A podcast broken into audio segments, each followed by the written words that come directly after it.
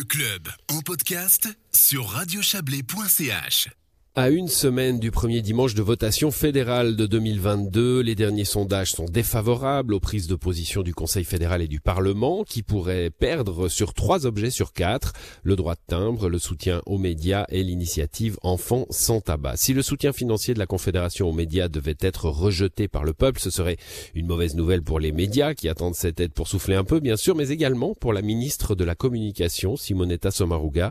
C'est le thème de la chronique des pas perdus de de, ce soir avec notre correspondant à Berne, Serge Jubin. Après avoir dû diriger le département de justice et police contre son gré de 2010 à 2018, la socialiste bernoise Simonetta Sommaruga est ministre de l'Environnement, de l'Aménagement du Territoire, de l'Énergie et de la Communication depuis 2019, succédant à Doris Leuthart à cette fonction. Elle a mis beaucoup de cœur et d'énergie à tenter de faire passer une loi sur le CO2.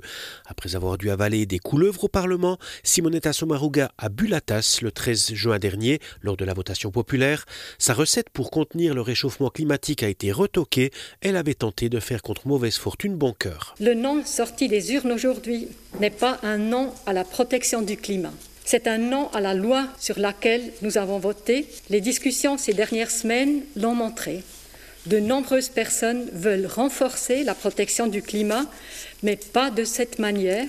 Le Conseil fédéral a compris ce message. La socialiste sortait pourtant d'une bonne année de présidence en 2020, première année de la pandémie. Elle s'était profilée comme une mère de la patrie bienveillante. Mais plusieurs observateurs ont fait remarquer que le 13 juin, c'était d'abord la ministre et son manque de charisme qui avaient été préjudiciables à la loi sur le CO2. Simonetta Sommaruga ne s'en est pas laissé compter. Elle a remis l'ouvrage sur le métier avec une nouvelle loi sur le CO2 qui devrait cette fois passer la rampe sans nouvelle taxe. Mais elle n'a pas pour autant retrouvé les de grâce. Comme elle l'avait déjà été quand elle dirigeait le domaine de l'asile, elle est la cible de l'UDC qui a fait de l'approvisionnement en électricité son nouveau cheval de bataille. Et il y a donc dans l'immédiat le soutien aux médias. C'est son bébé, même si le Parlement s'est montré plus généreux qu'elle. Simonetta Sommaruga a joué l'offensive durant la campagne. J'étais très présente aussi pour la campagne et pour la loi sur le CO2, mais moi je m'engage beaucoup parce que je vois à quel point c'est important aussi pour notre identité d'avoir des informations locales.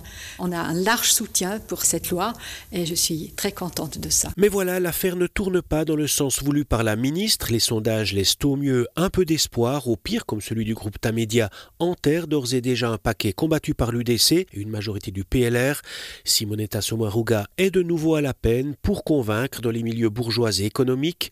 Si elle devait de nouveau perdre le 13 février, après un peu plus de 11 ans au Conseil fédéral, se poserait la question de son départ. Ce n'est pas à l'ordre du jour, du côté de la Berne officielle, ça pourrait le devenir ces prochains mois et il pourrait y avoir deux retraits avant les élections fédérales de 2023, ceux de l'UDC Ouali Maurer et de la socialiste Simonetta Sommaruga.